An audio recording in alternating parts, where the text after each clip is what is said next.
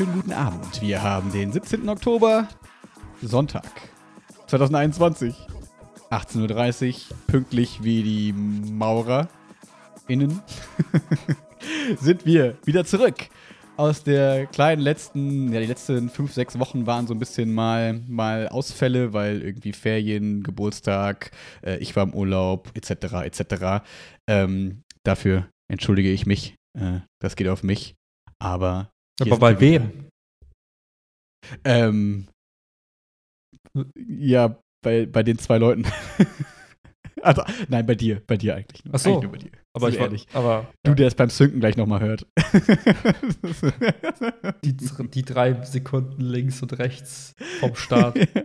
genau. Ja, ähm, es wird Herbst, es wird Herbst. Aber ich bin eigentlich ganz gut drauf jetzt gerade, wo wir gequatscht haben. Obwohl ich davor eigentlich nicht gut drauf war. Es tut einfach gut, dich zu sehen. Ja, ich habe so, das sagen mir viele, ich habe so einen beruhigenden Effekt auf Menschen. Wirklich. Ja? Ja, das habe ich schon echt häufig gehört, dass Leute sagen, du bringst so eine Ruhe rein. Irgendwie. Mm. Also eher im Arbeitskontext, so in Meetings und so weiter, ne? so nach dem Motto. Ja, aber das ist ja auch ihre Arbeit, oder? Das ist ja keine Freundschaft mehr. das ist pur knallhartes Business, Digga. Eben. Podcast-Business. Ja. Einnahmen, Zerro, Ausgaben. Bisschen mehr Bisschen als was. Zerro. ja. Ich sollte dich ganz lieb von Laurenz grüßen, mit dem war ich bei Bay Area, unser Number One-Fan damals. Ah, damals, ja, ich Ja. wollte gerade sagen, der hat auch nachgelassen. Vielleicht, weiß ich nicht. Laurenz. Der meinte, er hat vor drei Folgen mal reingehört, um zu hören, äh, was du jetzt eigentlich arbeitest. Das heißt, ich durfte wieder mal erklären, was du eigentlich arbeitest. Ja. Du kannst ab jetzt einfach sagen, er ist Berater. Hm. Das klingt einfach so schön neutral. Da können wir, können wir direkt äh, kurz, kurz, kurz reinstarten.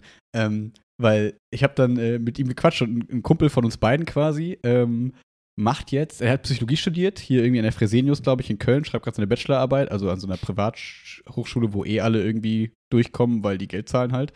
ähm, Ach, das stimmt doch Ähm, gar nicht. Mann. Nein, also das ist bestimmt voll seriös und das ist so, also naja. Und ähm, der will gerne in die Unternehmensberatungsrichtung gehen. Ja.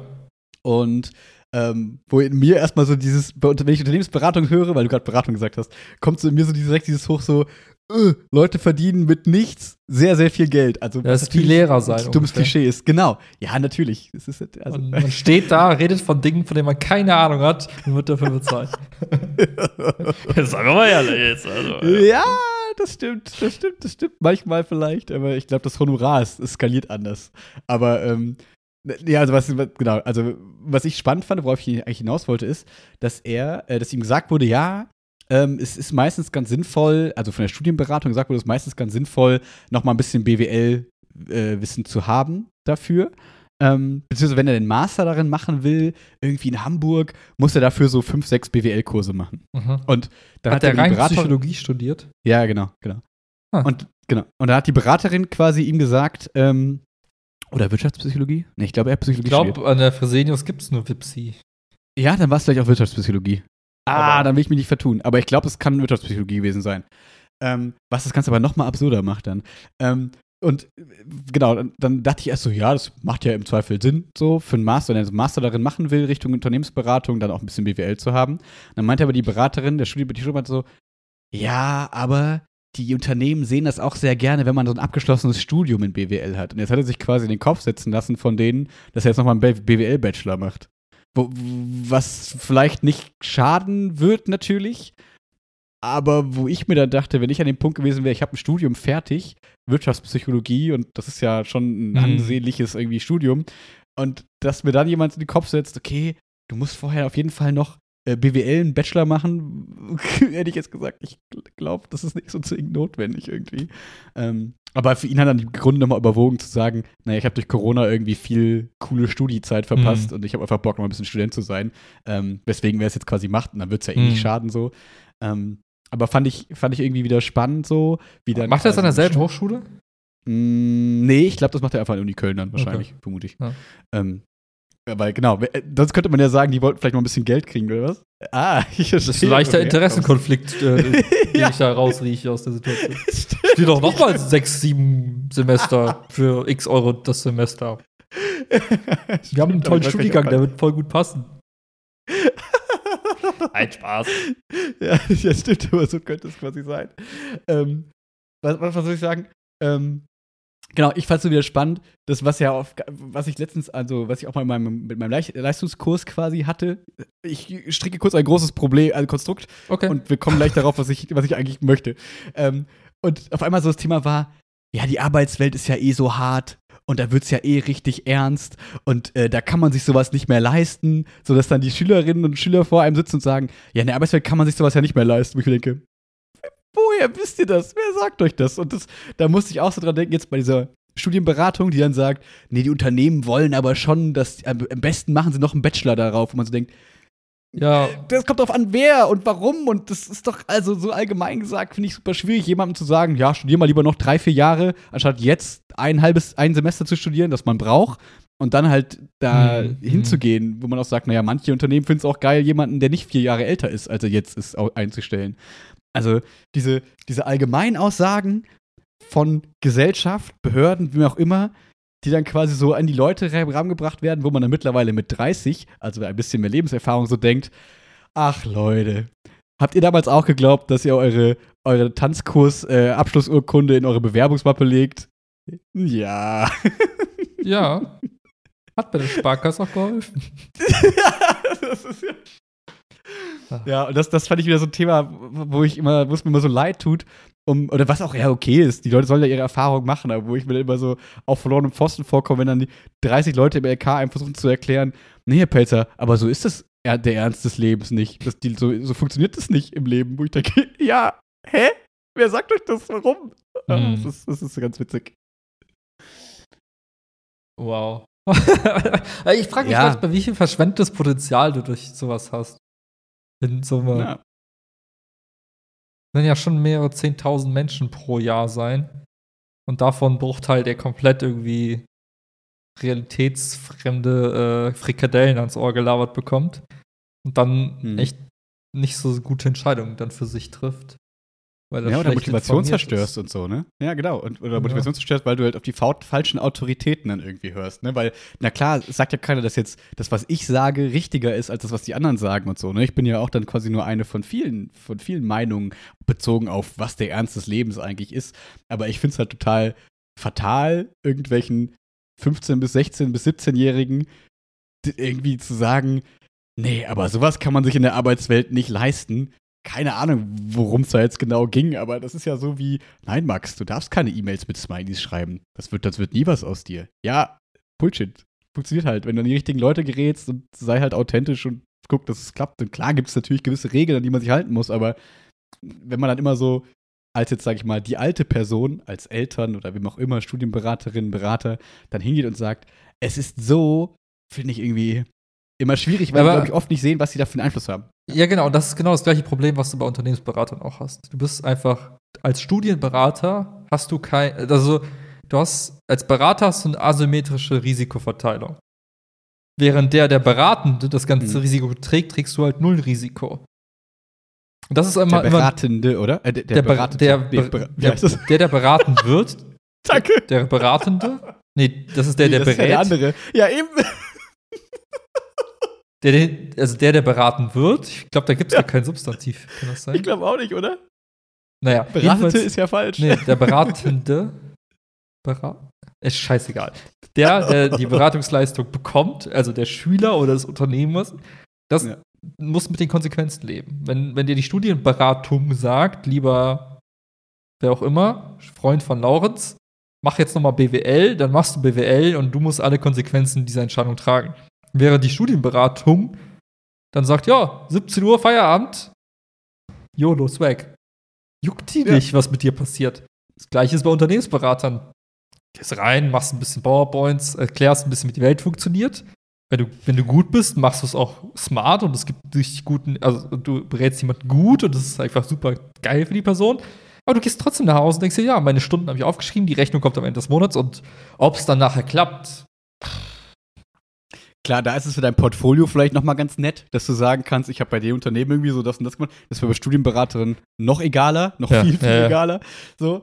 Aber äh, trotzdem, klar, du kannst wahrscheinlich auch gut verdienender Unternehmensberater sein, ohne jetzt das Mega-Portfolio und so wahrscheinlich gerade in der Zeit. Ne? Ja. Das ist ja auch nicht deine Schuld zwingend. Also du kannst ja immer sagen, naja, also ich habe euch den, genau, ich habe euch den Weg vorgegeben, das Wie habe ich euch auch gesagt, aber leider habt ihr da und da das bestimmt falsch gemacht oder so. Ne? Ja. Ja, und das ist halt, glaube ich, das Problem, dass du halt eben das Risiko nicht mitträgst mit der Person. Das hm. ist so, als das war früher, gab es so eine, äh, habe ich mal gelesen, gab es so eine, so eine, so eine, so, so ein Standard quasi im, im Brückenbau. Du hast die Brücke gebaut und die erste Nacht, als die Brücke halt irgendwie stand, also das Ding fertig war, musste der, der die Brücke gebaut hat, mit seiner Familie drunter schlafen. schlafen. Genau. Hast du drunter? So, wenn du Scheiße baust, dann war es das mit dir. So. da hast du nicht mal gesagt, ja, fertig, passt schon. Sondern fuck mal, hoffentlich hält das Ding. Ich glaube, die Geschichte ist gar nicht so wirklich wahr, aber ich glaube, diese, die, die Pointe ja, ist ganz nützlich, ne? Ich glaube, die Metapher also, funktioniert, ja. Und also da gibt es halt dieses geile Buch, dieses das heißt Skin in the Game. Also nach dem Motto, die, du musst quasi das Spiel, was du sein. spielst, muss dir so, musst du, da musst du so involviert sein, mhm. dass du quasi mitleidest, wenn es halt eben scheiße ist. Ne? Du kannst nicht nur mhm. immer gewinnen, egal wie es an allen anderen geht. Und das ist das mhm. Grundproblem, glaube ich, ganz vieler äh, Berufsrichtungen oder ganz vieler, wie soll ich sagen, eigentlich sind es in der Regel Berufe, die dann, wo man auch schnell darüber lästert. Ja? Mhm. So wie du sagst, oh, der Bundestagsabgeordnete, der 8000 Euro im Monat verdient, der irgendwie Gesetze macht für die äh, Geringverdiener, der ist doch ganz schön scheiße. Ne? Also da, da, hast du auch immer so, so, eine, so eine, nach dem Motto, du musst nicht mit allen Konsequenzen dessen leben, mhm. was du jetzt gerade auf, auf dem Tisch servierst. Genauso ja. wie der Berater, der. Ja, genau, der halt eben im Zweifelsfall sagt, ja, ist jetzt doof gelaufen für dich im mhm. Versicherungsfall, dass wir nicht auszahlen, aber das ist das Kleingedruckte. Ne? Also deswegen finde ich mhm. das äh, im Islam ganz geil. Die haben da in, in vielerlei Hinsicht äh, so eine Regel, das findest du vor allem in der Finanzwelt wieder. Im Islam, hast du gesagt? Mhm, mh. Ist es nicht eine Religion? ja, genau. Und da gibt es da gibt's so, so, eine Art, so eine Art Regelwerk, die Scharia, die ja sagt, du musst. Ja, ja, das ist ja klar. Aber das klang gerade so, als wäre es ein Unternehmen. Ich dachte gerade, ja, aber das, ist, das ist ganz okay. geil, weil das eben das Mindset so, wenn ich es richtig verstehe, dass diejenigen, die beraten, der Finanzberater, der muss quasi immer mit dir äh, im Einklang sein, was das Risiko angeht. Ja? Deswegen ist das Thema Zinsen auch so schwierig ganz häufig. Und viele Investitionsmöglichkeiten sind im Islam verboten oder entsprechen nicht der, der, der moralischen, dem moralischen Kompass eben dieser Scharia, weil du quasi als Finanzberater, wenn du jemand ein Investment vorschlägst, und das geht nicht auf, dann leidest du ja nicht drunter. Und da geht es halt sehr stark darum, dass die, die Risikoverteilung gleich ist. Nach dem Motto, ich, ich also das würde also sinngemäß sowas bedeuten wie, ich empfehle dir, diese Aktie zu kaufen, also kaufe ich sie auch. Und wenn du mhm. verkackst, weil meine Empfehlung scheiße war, leide ich genauso drunter. Also das ist dieses Grundprinzip, mhm. so nach dem Motto, wir haben gleiche, die, das gleiche, die gleiche Risikoverteilung auf uns beide. Dieses asymmetrische Risiko ist halt so ein Thema. Und das finde ich mhm. eigentlich ganz smart, wenn das halt so ein bisschen mehr in den Mainstream kommt. Also in auch der nicht, äh, ich sag mal, in der Religionsverteilung wo, oder eben an den Leuten, die nicht religiös sind, dass die das auch mal so checken, so nach dem Motto, warte mal, was ist das hier für ein Geschäft, was gerade stattfindet? Was für ein Handel? Und wer trägt eigentlich mhm. das Risiko? Das ist immer eine spannende Frage, die man sich ja. stellen sollte. Ich habe drei Gedanken. Äh, Nummer eins, ähm, aber im, in der Scharia ist doch nicht das auf Finanzwesen bezogen. Da ist es doch bezogen auf, also das ist doch wahrscheinlich metaphorisch irgendwie cool verpackt oder ist, da, ist das modernisiert und irgendwie so cool beschrieben, so in Finanzwesen Sachen musst du mitleiden und so quasi. Also es gibt, es gibt tatsächlich Banken und ganze Finanzinstitute, die sich rein darauf spezialisiert haben, Produkte zu entwickeln, die im Einklang mit eben dieser ethischen Grundlage oder diesem moralischen Kompass da irgendwie okay. sind. Und aber die Scharia ist auch schon älter. Die wurde ja nicht erweitert. Das heißt, nein, nein, nein. Ist, also es ist das, was ich meinte. Das, da steht jetzt nicht Finanzwesen drin, nein. aber steht so drin, du musst mitleiden mit dem anderen quasi ich, und so ein bisschen. keine Ahnung, ich habe es nicht gelesen. Ich weiß, was ja, ja, okay, Ich weiß nur, dass ja. da so der, der, der Grundgedanke, glaube ich, irgendwo okay. mit geprägt wurde. Und okay. tatsächlich auch die, wenn man, also ich kenne das noch aus der, aus der Bankenzeit, da war es so, okay, nach dem Motto, hey, lieber Kunde, muslimischen Glaubens, willst du hier ein Sparbuch? Dann sagt, nee, das ist nicht konform mit eben Scharia, Auslegung dessen, bla bla bla, weil ich darf Krass. keine Zinsen bekommen, weil ich dann quasi profitiere von etwas, wo ich eben kein Risiko habe, so sinngemäß. Also da gab es halt auch, da gibt es auch ganz klare, äh, ganz klare, wie soll ich sagen, Auslegungen auf eben Finanzprodukte bezogen, aber auch auf alles andere Spannend. der Welt. Und das finde ich eigentlich ganz geil, dass du sagst, okay, wer hat eigentlich die Arschkarte, wenn es nicht klappt? So. Und mhm. ist das schön auf alle Schultern verteilt oder gibt es halt eben den einen Dummen in Anführungszeichen und alle anderen, die davon profitieren, äh, haben eigentlich kein, kein Risiko nach unten. Verhindert auf jeden Fall die guten alten Schneeballsysteme und so. Wo ja quasi die Kleinen immer das Risiko tragen und die Großen davon profitieren im Zweifel. Mhm. Ich habe mich gerade gefragt, ob so Bestandsprovisionen quasi so ein äh, kleiner, so eine Annäherung daran sind, weil, weil wir gerade beim Versicherungsmakler waren, also jetzt mal kurz von diesem, von diesem, sage ich mal, islamkonformen Investieren weg, sondern wieder größer gedacht, was ja da reinpasst, irgendwie nur das, ich habe wirklich keine Ahnung davon. Nur, ähm, wenn es darum geht, ich will das, ich soll, oder ich als, als Makler, Vermittler, muss das Risiko mittragen, dann könnte man ja sagen, okay, so eine Art Bestandsprovision, das heißt, solange ich, also wenn ich das Finanzprodukt von dem Versicherungsmakler, die Versicherung abschließe und solange ich drin bin, profitiert er auch davon, wenn ich da drin bin ähm, und hat das Risiko, dass wenn ich quasi nicht zufrieden bin, ich rausgehe und er verliert seine Provision davon. Wäre das schon ein Schritt dahin? Oder, also, nach deiner Meinung? Also, jetzt, es ist jetzt kein Willi, du hast ja Ahnung von, von der Scharia, sondern mehr so, meinst du, also, ich finde, auf den ersten Blick klingt das ein bisschen wie, wir versuchen da zumindest das Risiko so ein bisschen auch auf den Makler abzuwälzen, im Sinne von, naja, er hat keinen Bonus mehr. Die Frage ist, ob das ein großes Risiko ist. So. Er wäre. Hm. Ich weiß halt nicht, wie die. Also, ich glaube, das ganze Thema Versicherung an sich ist, ist schon im Kern nicht so smart. also, es Ja, ist ja. schon im Kern halt schon, glaube ich, schon. Äh, hat das schon seine, seine Schwächen an sich. Wenn nur auf den Makler bezogen, wäre es, glaube ich, das Smarteste Makler wird einfach vergütet für seine Beratungsleistung und nichts darüber hinaus. Also keine Bestandsprovision, keine Aber sonstige könnte man nicht Rückflüsse, sagen- sondern hier, du hast mich eine Stunde lang beraten, diese Mhm. Stunde bezahle ich dir für die Informationen, für deine Arbeit, Ende. Honorar ist geflossen, das war's. Verstehe ich, bin ich total bei dir. Ich nur noch kurz einmal den Gedanken, aber ich, man könnte auch davon ausgehen, so rein auf dem Papier, dass wenn eine Bestandsprovision im Spiel ist, dann ist dem Vermittler, jetzt ob es nicht unbedingt Versicherung, was auch immer, ist dem Vermittler von einem bestimmten Produkt ja daran gelegen, dass ich damit zufrieden bin und möglichst lange dieses Produkt nutze. So, so ist doch eigentlich, wenn man das mal positiv sieht, eigentlich die, der Deal, oder? Von so einer Bestandsprovision. Könnte man doch so interpretieren, oder? Ja, wenn du aufhörst, das Produkt zu nutzen, kriegt er nichts mehr. Du hast also finanzielles Interesse hat er auf jeden Fall, dass du, dass du lange das Ding nutzt, ja.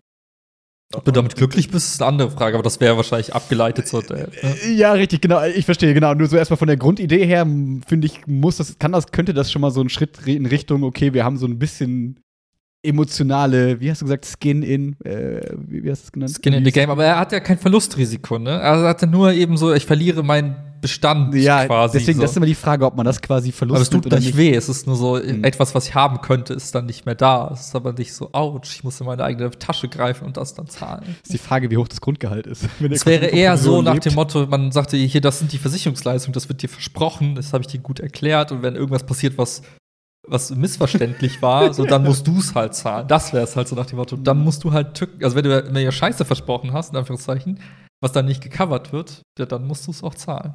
So nach dem Mhm. Motto, du musst schon darauf achten, dass du die Wahrheit sagst. Das wäre so, Mhm.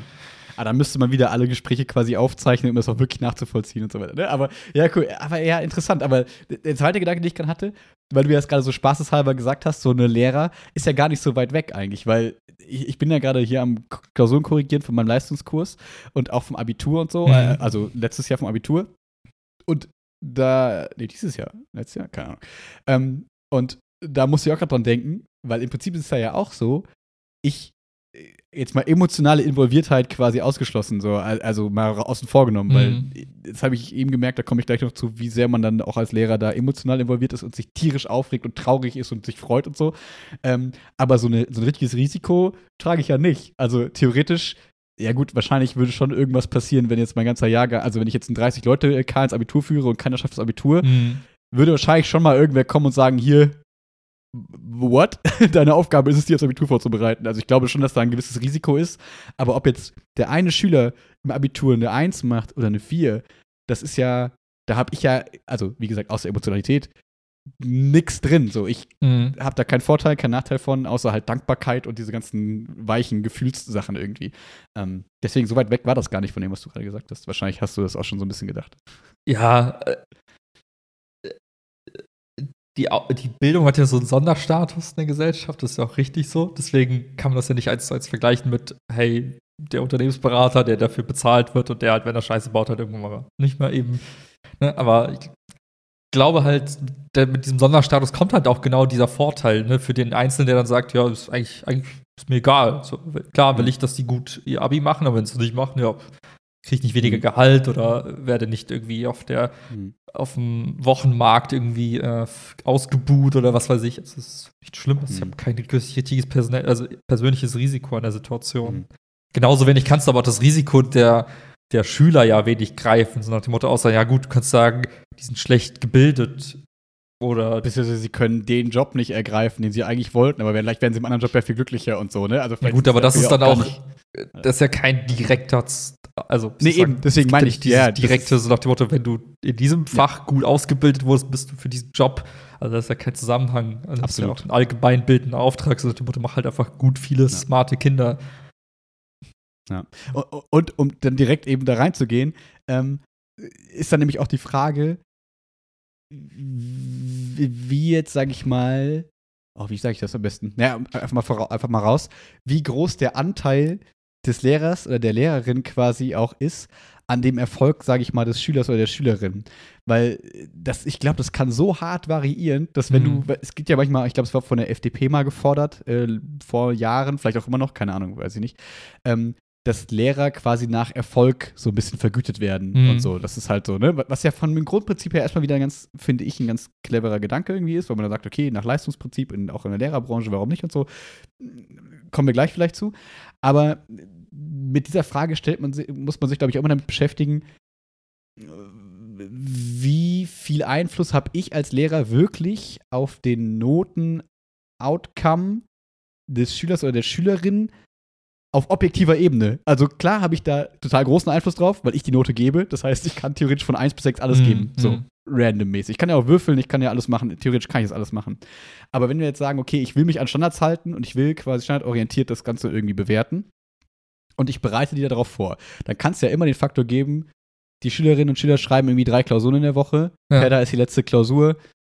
Die müssen priorisieren, jetzt gar nicht böse gemeint, sondern die müssen priorisieren. Pedda fällt halt ein bisschen hinten runter Ja. und dann schreiben die nachher eine 4. So. Und ich sitze jetzt da, also das ist die konkrete Situation, wie es zum Beispiel war. also die haben Pedda an einem Freitag geschrieben und die hatten Montag und Mittwoch schon Klausuren. Mhm. Ähm, und ähm, genau, Pedda ist das jetzt mal mein Leistungskurs. Und ich bin jetzt gerade hart am Korrigieren und habe jetzt irgendwie 14, 15 Klausuren durch und der Schnitt ist halt so drei, was halt vollkommen okay Ja, ist. So. ja. Das ist aber für ein LK halt auch eigentlich ein bisschen schade, so, weil theoretisch hast du ja Leute, die eigentlich alle Bock darauf haben, so. Ähm, und äh, genau, ich gerade so ein bisschen auf der Suche, wie immer, ich glaube, diese Folge hatten wir schon häufiger, nach den Gründen so ein bisschen bin, weil wenn dann jemand zum Beispiel eine 5 schreibt, ich dann so bin, ach Mann, ich bin so traurig und enttäuscht und wie kann ich dir das jetzt quasi mitteilen, dass du das nächste Mal das besser machst in irgendeiner Mhm. Form? Weil äh, es gibt verschiedenste Gründe. Die einen, die einfach nicht gelernt haben, da ist es relativ klar. Da kannst du sagen, lern mal mehr, weil eigentlich zeigst du Ja. im Unterricht immer, dass du es kannst. So. Dann gibt es die, die nicht gelernt haben oder es eben nicht verstanden haben, wo du halt im Unterricht nicht mitbekommst, können die es eigentlich, weil sie Mhm. sich halt auch wenig beteiligen. Dann ist die Frage, kannst du es eigentlich überhaupt und wie feedbacke ich dir jetzt, dass du es nicht kannst und dass Mhm. du da dringend was tun musst? Und es gibt halt in, in ganz vielen Bereichen, wo ich merke, wie schwer das ist, zurückzumelden, weil theoretisch kann ja auch immer die, die Aussage einfach sein, ja, Herr Pelzer, das war die dritte Klausur, ich musste irgendwie priorisieren, Pedda war okay, dann denke ich mir noch, ja, das ist dein Leistungskurs, das zählt viel so, ne? Aber trotzdem ist ja seine Entscheidung, da zu priorisieren, wie er Klar. quasi möchte. Und ich sitze hier und denke mir, ah, wie soll ich das tun? Und ich bin so traurig, bei, wenn ich schlechte Noten geben müsse und denke mir, ich würde so gerne so gute Noten geben, aber ich muss ja irgendwie fair sein und muss natürlich da irgendwie, ne, also was ich auf jeden Fall ja auch Mhm. will. Ich will ja auch eben fair im Verhältnis zu anderen Kursen und so weiter. Und deswegen das realistisch und fair benoten. Aber was da einem alles so durch den Kopf gibt, wenn man nicht, ähm, also genau, jetzt um zu dem Thema zurückzukommen, wenn man da emotional einigermaßen skin in the game ist, ähm, dass man dann sich echt eine Million Fragen stellt und hier über Klausuren verzweifelt, weil man so denkt, ach komm, du hast es doch da gut gemacht und da nicht und warum denn das und komm schon, du, du sollst es doch irgendwie schaffen. Aber man an seine eigene Begrenztheit sich klar wird und denkt, ja, wir haben eine Probeklausur geschrieben, ich habe 100 Mal geschrieben, ich habe euch auf das Blatt der Aufgabe steht, bei Aufgabe zwei Kriterien anwenden und irgendwie die Hälfte hat Kriterien angewendet, wo man so denkt, Leute, ich habe es euch auf das Aufgabenblatt geschrieben und dann werde ich auch noch wütend zu der Trauer. Mhm. Und dann denke ich mir, aber es eigentlich ist ja deren Note. Also es kannte mir ja eigentlich völlig egal sein. So, aber das geht nicht und das macht mich wahnsinnig. Und ich muss dann selber mal gucken, was man da jetzt tun kann. Das ist echt krass. Was wäre denn das, was wünschst du dir denn? Also was wäre denn das, was, was, was für dich dein, was, also was wäre denn cool? Oder was, was, was würde dein Trauer denn lindern oder mildern oder wie auch immer? Ja, natürlich, also soll es realistisch oder unrealistisch sein? Natürlich fände ich es am coolsten, wenn einfach alle eine Eins schreiben. Weil das ist ja quasi, wo du sagst, okay, mündlich in so einer Stunde ist es unmöglich, dass alle eine Eins kriegen. Mhm. Bei 30 Leuten in einem Leistungskurs, dass alle in der Stunde eine Eins kriegen, wenn du quasi frontalen Unterricht oder wie auch immer machst und nicht irgendwie Plakate erarbeiten lässt und keine Ahnung was, ist es eigentlich unmöglich, weil nicht jeder, bei 30 Leuten hat nicht jeder die Chance, so viel und so gute Sachen zu sagen, dass alle eine Mhm. Eins kriegen können. Das ist einfach unrealistisch. Das ist eigentlich das ist scheiße im System, aber leider ist es nicht möglich. Aber in so einer Klausur ist es ja theoretisch möglich. Es können ja alle die Anforderungen perfekt erfüllen, weil alle Mhm. die gleiche Ausgangssituation haben, alle wissen, was kommt, alle haben die gleiche Vorbereitung genossen, so. Und natürlich fände ich das am coolsten, wenn ich einfach allen Einsen geben könnte. Weil, also weil sich das alle verdienen. Also wenn alle zeigen, geil, wir haben das alles mitgenommen, wir haben uns darauf vorbereitet, wir haben ihnen zugehört und wir haben uns gut vorbereitet und hatten auch die Zeit, uns gut vorzubereiten, ne? weil es gibt ja immer äußere Faktoren. Ja, ja. Ähm, und das wäre natürlich der Traum, das wäre das Traumszenario, weil dann alle glücklich aus der Nummer rausgehen, alle was gelernt haben in der Zeit, das dann auch abrufen können zum richtigen Zeitpunkt und alle zeigen, hey, wir sind vorbereitet fürs Abi und dann im Zweifel auch Bestätigung der eigenen Leistung natürlich. So egoistisch ist es dann auch, dass man sagt, okay, cool, ich habe die gut vorbereitet. So und jetzt denkt man so, fuck, was hätte ich anders machen können? Wo muss ich da nachbessern? Wo ist da und für jeden Einzelnen und das ist so unterschiedlich und so komplex und Aber, erstmal die kleinen Einsichten. aber gibt's denn irgendwas, wo du sagst, okay, das sind die Dinge, die ich daraus mitnehmen kann fürs nächste Mal? Oder, weil du sagtest gerade irgendwie, Ja. naja, man merkt, wie schnell man da auch dann seine Grenzen der Möglichkeiten stößt. Also, Das ist genau das, weil ich habe den quasi vorher, wir haben eine Probeklausur geschrieben, wo die Aufgabe 3 eigentlich fast identisch ist. So pädagogische Konsequenzen ziehen von irgendwas. mh, Und es gibt immer noch Leute, wir haben das da bearbeitet und in der 11 hatten die ja auch schon Pädagogik. Und es gibt immer noch Leute, die in der Aufgabe 3 entweder drei Wörter, drei Sätze schreiben, aber früher abgeben, wo man denkt, w- wo hat's gehakt? So, was hast du nicht verstanden? Und Leute, die bei pädagogischen Konsequenzen immer noch irgendwie so eine Art, ähm, wie soll ich sagen, die ziehen dann Konsequenzen für die Theorie und beurteilen die Theorie und sagen dann, naja, meiner Meinung nach ist die Theorie schlecht. so, mh. und denkst, darum geht's nicht. Du sollst Konsequenzen daraus ziehen. Du sollst sagen, was können wir davon lernen und in die Pädagogik übertragen. Und das habe ich halt im Unterricht oft gesagt. Und das haben wir in der Probeklausur genauso gemacht. Und das haben die in der F auch schon gemacht. Und dann denkt man so, was soll ich noch mehr machen? Weil du musst ja auch irgendwie den Lehrplan durchkriegen und musst halt so, ne? Mh. Und das meine ich mit der, dir wird bewusst, wo dann vielleicht auch die Grenzen liegen, weil du sagst, okay, mehr als Probeklausuren schreiben, sagen, darauf hinweisen. Ähm, irgendwann musst du dann, glaube ich, muss man sich, glaube ich, eingestehen, dass es irgendwie, äh, ja, dass man äh, nicht jeden so erreichen kann, wie man das gerne möchte, wenn es um sowas geht. Ja. ja, okay. Ja, aber ähm, hm, hm. ich finde, der eine Punkt ist halt auch nochmal spannend, den du genannt hast mit den externen Faktoren. Also klar wäre es, also irgendwie, klar, wenn du jetzt sagst, was ist der Job des Lehrers, der Schule, alle gut aufs Abitur vorbereiten, bla bla bla. Natürlich wäre es cool, wenn alle gleich vorbereitet wären, aber das würde ja implizieren, also dass alle irgendwie einen bestimmten Aufwand in das Thema Schule und das Fach und so weiter stecken. Und da zeigt sich ja auch, dass für die einen ist es eben so, ja, scheiß drauf, ich will gar keinen guten NC, ich mach lieber abends noch irgendwas anderes mit Freunden, lerne nicht und sonst was. Also jeder setzt ja seine Mhm. Prioritäten im Alltag selbst. Schule ist halt ein Baustein dessen.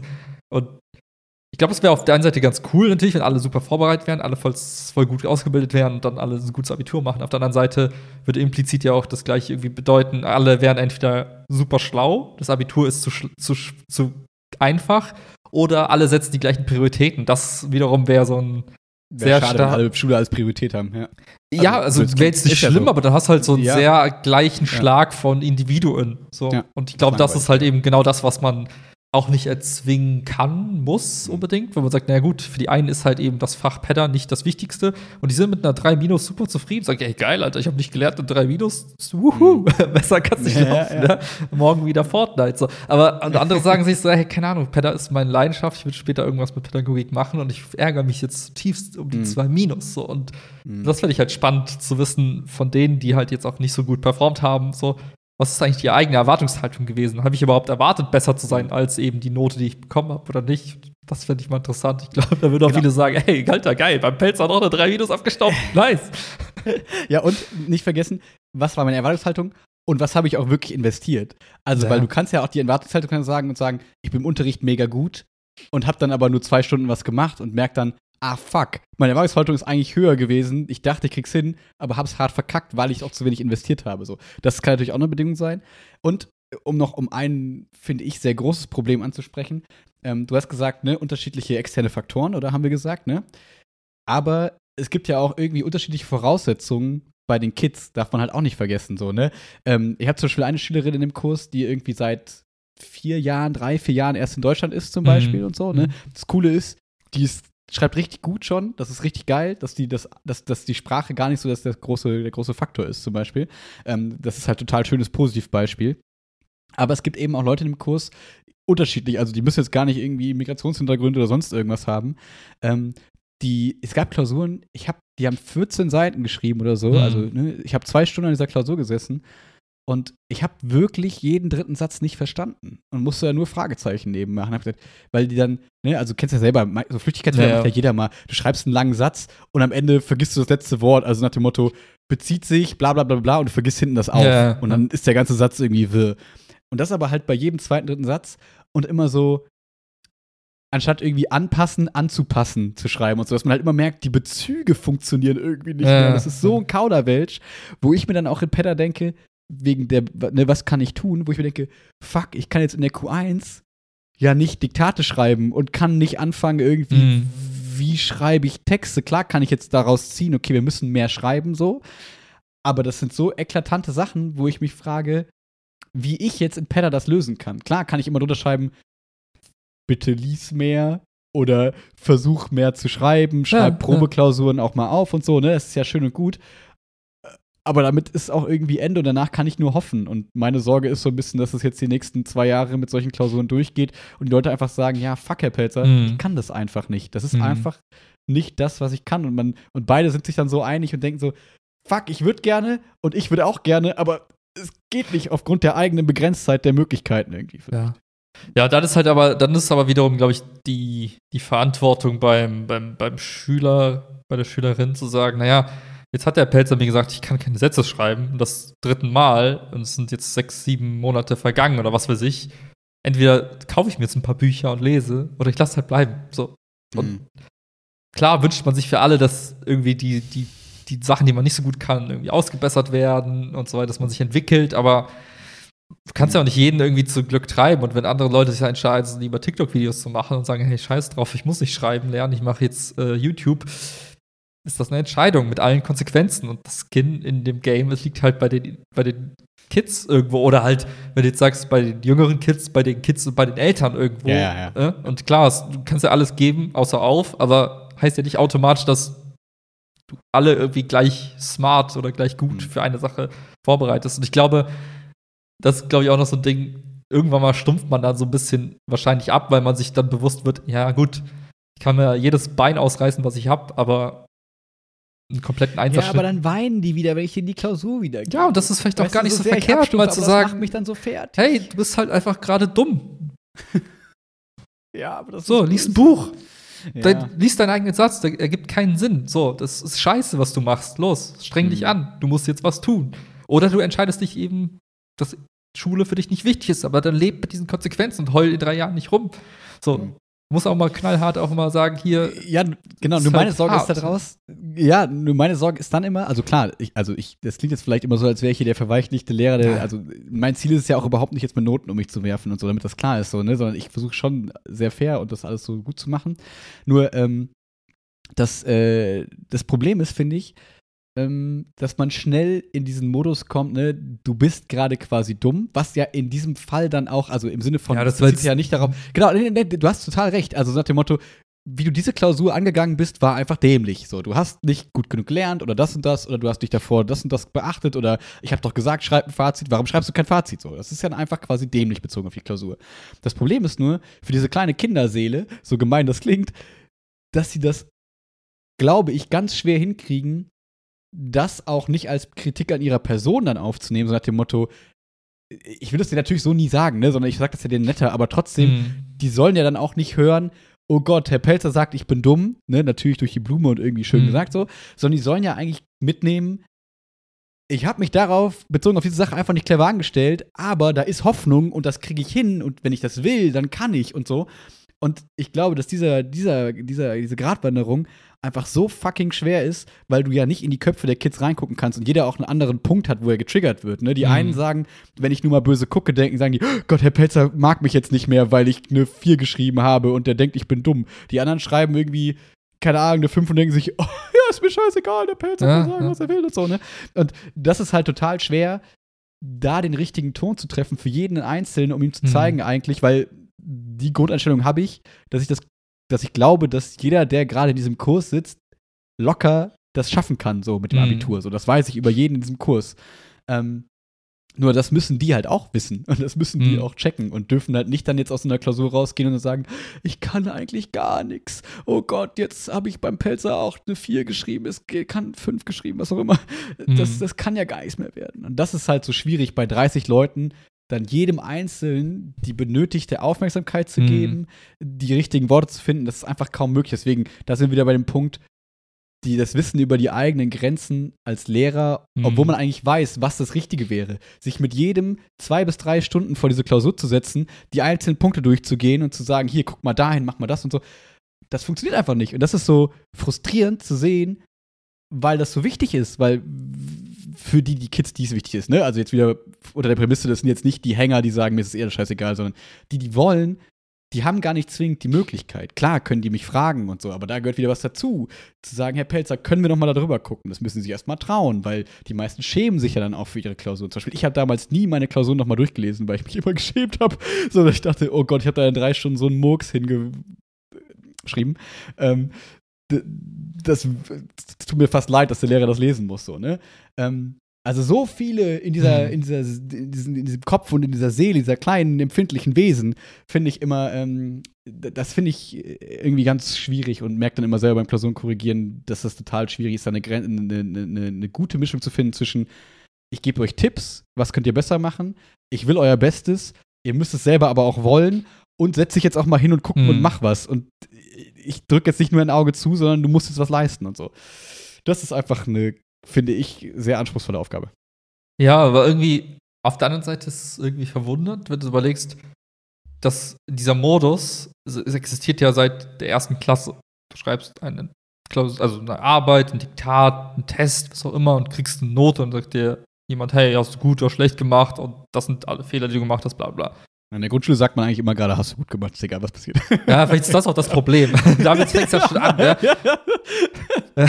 das war jetzt ein bisschen überspitzt dargestellt, aber ja. Nee, aber das hast ja tatsächlich diese, dieses, ähm, jeder, also, ne, dieses, also Kritikfähigkeit ist auch etwas, was du ja auch erlernen musst, was halt ein. Prozess ist. Deswegen wundert es mich so sehr, dass eigentlich ja in der Oberstufe du sagen müsstest, naja, Leute, kann euch jetzt auch mal ganz straight sagen, ihr seid ihr komplett verkackt, was soll die Scheiße, es könnt ihr besser. So, und dass da daran kein, kein Pflänzchen zerbricht, sollte ja eigentlich Mhm. bis dahin schon passiert Ja. sein. Ne? Das wäre jetzt meine Erwartungshaltung quasi an das Mhm. System von Klasse 1 bis eben 10, zu sagen, naja, du etablierst diesen Modus des Feedbacks durch eine Lehrkraft und du kannst das für dich irgendwie deuten, du kannst das irgendwie Mhm. verarbeiten, du zerbrichst daran Weil du nicht. bist ja Profi eigentlich in dem System, ne? Also wenn dann Ja. jemand sich da auskennt, ist ja eigentlich als Schüler. Das Ja. Problem ist, was, woran das System dann hinkt, ist, also da will ich dir total zustimmen, das Problem ist nur, dass es da genug Lehrer, wie du jetzt gerade gesagt hast, Lehrerinnen und Lehrer und wie auch immer, also ich möchte es gar nicht so general kritisieren, aber es gibt leider genug Beispiele, die halt im Alter oder mit der Erfahrung oder auch schon von Mhm. Anfang an vielleicht Konflikte vermeiden wollen in irgendeiner Form. So nach dem Motto, ja in der 5 und 6 schon anfangen, nee, ich gebe ja keine 5, ich habe ja keinen Bock irgendwie, dass die Eltern beim Elternsprechtag Mhm. zu mir kommen. nee, ach, ich wechsle jetzt die Klasse, komm, kriegen die mal alle irgendwie eine 2 und dann passt das schon. Bedeutet ja noch nichts. Und dann ab, dem, ab der Oberstufe checken dann die Lehrer in der Regel dann so oder gehen sie dann sagen so, okay, jetzt, ihr seid selbst gefragt, aufs Abitur vorbereiten, jetzt wird's ernst und so. Aber die Kids sind das gar nicht zwingend gewohnt, weil die davor, je nachdem, welchen Lehrer sie hatten, welches Mhm. Fach sie hatten, Mhm. eigentlich immer so das Feedback bekommen haben, ja, du kannst eigentlich machen, was du willst, am Ende kommst du eh irgendwie durch und es ist eh auch nicht so wichtig, weil dann müsste ich mir als Lehrer ja Zeit für dich als einzelnen Schüler nehmen und dir erklären, was du Mhm. falsch machst. Ja, ja. Die Zeit habe ich vielleicht nicht, die will ich mir gar nicht nehmen. Ich bin nicht so skin in the game, ich bin da auch gar nicht mehr so involviert. Ich habe irgendwie 100, Sch- 300 Schüler die Woche. Sorry, wer bist du nochmal? So, Mhm. also, und ich glaube, dass deswegen diese, dieses, dieses, ich, diese, dieses Profi-Sein in, ich kann eigentlich mit Kritik von Lehrern umgehen, gar nicht erfolgt, weil das System das gerade fast nicht zulässt, zumindest am Gymnasium, weil die Klassen so voll sind, die vielleicht Belastung der Lehrer, also sag ich mal, an zeitlicher Belastung so hoch ist, wie auch immer. Ich will jetzt gar nicht rumjammern oder sonst irgendwas, aber ich, ich glaube, das ist ein Faktor, weswegen es so Mhm. schwer ist. Ja, Und deswegen was- die an der Oberstufe ankommen und dann sagen, oh Aha. Gott, ich, eine Vier. Ah, wie ich in der Grundschule. Identitätskrise. ja. Ja. Ja. Doof. Mhm, mhm. Bisschen schade. Ja, deswegen, du siehst so quasi, warum das so ist. Und du siehst, dass die Kids da oft auch gar nichts für können. Äh, Und diese, genau, und du hast dieses, dieses Konglomerat von Problemchen, sag ich mal, die ich gerade so aufgeführt habe, irgendwie Mhm. vor dir liegen. Und eigentlich ist es nur Klausuren korrigieren, wo andere sagen, ah, ich würfel halt. also nein, Mhm. also ich lese da kurz drüber und dann kriegen die halt eine Note und fertig ist. Und dann merkt man, wie sehr unterschiedlich man das irgendwie angehen kann. Hm. Und gar nicht, dass ich das jetzt besonders toll mache, das möchte ich gar nicht sagen, sondern ich auch merke, dass das mich an meine Grenzen bringt. Weil, Hm, hm. wenn ich jetzt pro, ich, manche Klausuren brauche ich zwei Stunden, für manche brauche ich eine halbe Stunde so ungefähr, weil die halt dann schnell und gut lesbar sind und so. Ähm, aber wenn ich jetzt nicht Ferien hätte, ich wüsste nicht, wo ich diese dann 40 Stunden ungefähr ja. unterbringen soll in der Woche. Und es gibt ja Lehrer, die haben wirklich viel Korrekturfächer. Das heißt, die haben irgendwie dann, kriegen die auf einen Schlag so vier bis fünf Klausuren slash Klassenarbeiten. Hm. Das heißt, die haben da irgendwie 200 Hefte liegen. Ja, also ist übertrieben. Ich glaube 150 oder 120. Hm. Ja, und wie sollst du dann noch rücksichtsvoll, vernünftig, intelligent, clever Feedback und so, weswegen es ja auch dieses System mit den Wartungshorizonten gab und so. Nur dann weiß man auch selber wieder, wie wenig man im Zweifel auf diesen Wartungshorizont gegeben hat und erst im Abitur gemerkt hat, fuck, Ja, die ja. sind voll wichtig und ich muss mir die angucken. Ja, ja, ich meine, das, das ich mein, ist so ein bisschen, ja. Ja, für, für dich oder für, für die meisten Lehrer mit Ambitionen ist ja dann gerade eher so die Challenge, wie kann ich in diesem semi-optimalen System irgendwie noch das Beste rausholen? Ne? Und dann ist so, okay, Klar. Selbstaufopferung ist so eine Möglichkeit, ähm, Dinge in dem Rahmen der Möglichkeiten, der wahrscheinlich nicht so gigantisch groß ist, Sachen ausprobieren.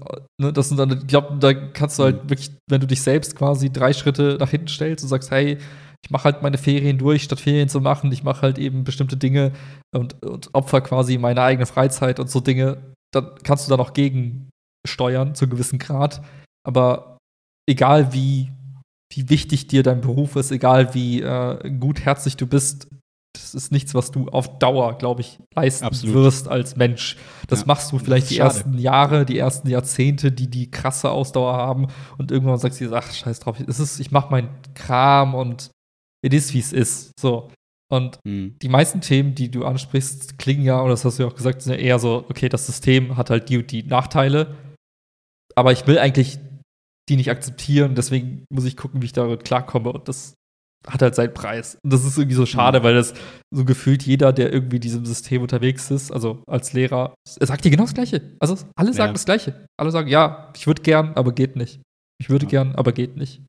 Ja. Und es geht da halt nicht um fucking Auto, das irgendwie nicht geil produziert werden kann, sondern das finde ich halt das Frustrierende, sondern es geht halt, also nicht, dass jetzt mein Beruf wichtiger wäre als Auto, also das möchte ich gar nicht sagen, sondern du bist ja selbst dann im Klaren, dass du ja quasi Einfluss auf die Menschen quasi nimmst, die dann später in deiner Position sind. Und du willst ja eigentlich, dass es denen besser geht an dem Punkt, auch wenn es dir schon gut geht und so, ne? Aber dass das quasi so einen großen Einfluss auf die, auf die Kinder und auf die Jugendlichen und auf die Menschen quasi hat, Ja. ähm, was in der Schule passiert und das ja so formend für das spätere Leben ist, das finde ich halt immer das, was den Druck dann nochmal so erhöht, wo man dann so sagt, ja, ich weiß nicht, was passieren muss, damit Mhm. ich sage, okay, scheiße, ich muss das irgendwie anders lösen und ich muss, ich werde abstumpfen und werde einfach so, ist mir scheißegal, Einstellung irgendwie einnehmen. Aber wahrscheinlich sind es dann so Sachen wie eigene Familie kriegen und gezwungenermaßen weniger Zeit dann haben. Und das ist halt so schade, dass man schon Mhm. diesen Timer quasi spürt und dann merkt, so läuft es nicht. Weswegen für mich halt immer noch dieses Konzept von, okay, dann muss ich halt irgendwann 16, 17 Stunden arbeiten. Ja, ja, genau, aber das muss ist ich das- mir halt leisten können. Das ist halt Ich scheiße. wollte gerade sagen, ne, also, ob du, also Ja. jetzt momentan ist es so, du, du nimmst deine freie Zeit und die hat in dem Sinne quasi einen Preis X. So, die kannst du auch Mhm. anders benutzen. Das ist dein eigener Preis, den du dir setzt. Irgendwann mal tauschst du eben dein, dein Monatsgehalt gegen eben diese Qualität und für dich ist halt diese Qualität auf Platz 1. Wie viele Menschen sagen aber, naja, ich nehme trotzdem mein volles Monatsgehalt und mache Und nur müssen das vielleicht auch sagen, ne? Also, müssen das vielleicht auch sagen, warum auch immer. Oder merkst du, naja, wenn sich das System nicht verändert, wird sich auch das Ergebnis nicht verändern. So, und das ist. stimmt. Und dann merkst du aber wiederum, naja, wie änderst du denn das System? Und ja. Schule ist halt so träge. Aber trotzdem, da passieren ja durch diese Digitalisierung, also durch diese Digitalisierung, ähm, jetzt durch Corona auch nochmal angestoßen, da merkt man schon, dass da gerade ein bisschen was passiert. Es ist zwar immer noch ein super träges System, was bei Bildung ja auch okay ist, dass es sich nicht alles von einem auf den anderen Tag sich irgendwie krass wandelt und überfordert. Ähm, aber zum Beispiel in meiner, in meiner Vorstellung ist dann sowas wie so, das ist dann so, wenn es eh schon so Richtung standardisierter Prüfungen und so geht, dass dann irgendwann so standardisierte Prüfungserkennungsmechanismen geht und gerade so Korrekturen und so, dass die halt krass ausgelagert werden Mhm. können, eigentlich an irgendwelche, sag ich mal, Programme, die halt quasi dann einfach recht, also ich habe es gesehen, bei Word gibt es einen neuen Button, äh, Editor, der sagt dir auch, wie viele Füllwörter du benutzt, wie Mhm. schön du schreibst und solche Sachen. Ja. Und ich dachte, krass, dass das mittlerweile geht. So, aber das kannst du ja auch quasi dann irgendwann auf Klausuren ein, äh, übertragen. Du musst ja theoretisch, also ist mal ganz simpel, ohne jede Informatikkenntnisse gesprochen, ähm, du kannst ja quasi einer Maschine irgendwie 10.000 Pedda-Klausuren geben, ne, Einsen, dem erklären, was Einsen sind, was Zweien sind, was Dreien sind, was Vieren sind, was Fünfen geben, den Erwartungshorizont geben, Suche nach den und den äh, Schlagwörtern und so weiter und so fort, dann noch ein bisschen Stil und so. Und dann kann er ja ganz gut wahrscheinlich, sogar vielleicht sogar objektiver und vielleicht sogar besser als ein Lehrer, ähm, diese Klausur irgendwie bewerten. Und das würde ja schon mal viel von dem Druck rausnehmen, den viele spüren. Den ich jetzt ja gar nicht mal so spüre. Ich habe eine Klausur gerade, ne? Also nur 30 Ja, Klausuren ja. hier liegen. Andere, wie gesagt, haben 120 und ich bin Ja. schon hier am Limit äh, meiner, meiner mentalen äh, Verfassung, sage ich mal. Was natürlich völlig affig ist. Mhm. Im, Im Sinne von manchen anderen Lehrern mit Englisch und Deutsch zum Beispiel, die irren.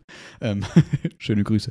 Ähm, aber äh, ja, äh, deswegen, ich, da habe ich so ein bisschen Hoffnung, dass sich da was tut, dass so diese, wie man ja auch oft in Automatisierung hat, diese Sachen, die eigentlich wenig Nutzen haben, weil eine Mhm. Klausur ja oft eigentlich nur Nutzen hat, Überprüfung des Lernstandes, der jetzt natürlich nicht unwichtig ist, aber den hast du ja auch so in der Schule, in der, also im, im Unterricht in der Regel, dass du halt solche Sachen, die auch dann so stupides korrigieren und so, dass du die irgendwie auslagern kannst im Zweifel und dich dann mehr konzentrieren kannst auf das individuelle Fördern und so weiter und so fort. Was halt, glaube ich, ein Mensch Stand jetzt noch besser hinkriegt äh, als die Maschine, aber auch da individuelle Lernangebote und so irgendwie maschinisieren, dass du sagst, okay, ich habe folgende Fehler gemacht in der Klausur, hier ist eine coole Lernsoftware, die genau daran arbeitet und darauf ausgelegt, dass du gut Fazit schreiben kannst, dass du gut Einleitungen formulieren kannst, Zusammenfassungen schreiben kannst, ist ja nicht völlig unrealistisch, finde ich. Ja, ja was, was auch, glaube ich, wie soll ich sagen, ich, das hat ja jeder, jeder, jeder Berufsstand und jede Industrie hat ja immer das gleiche Problem. Sobald du drin bist, wirst du, wie soll ich sagen, siehst du ja jede, jede kleinste Fehlernuance und dann verlierst du oft auch den Blick fürs große Ganze. Das hast du, habe ich bei der Bank damals ja ganz stark gesehen. Die Leute haben Mhm. angefangen, wie können wir eine, also wie können wir bestimmte Sachen, die wir jetzt gerade auf Papier machen, digital machen? Das war aber die, zum Beispiel, oder? ja, genau, das war die falsche Frage. Die Frage wäre, naja, was ist eigentlich das Problem, was wir für den Kunden lösen? Ach, das. Und gibt's, und gibt's da vielleicht nicht eine komplett smartere digitale Variante von? Aber die erste Ansatz, der erste Ansatz war, ich nehme das bestehende Analoge und digitalisiere das. Und das, das Gleiche machst du halt Mhm. immer. Ne? Und dann, klar, ist da erst die erste Lösung, naja, lass uns doch mal vielleicht äh, diese Korrekturen durch jemand an, durch die Maschine erledigen.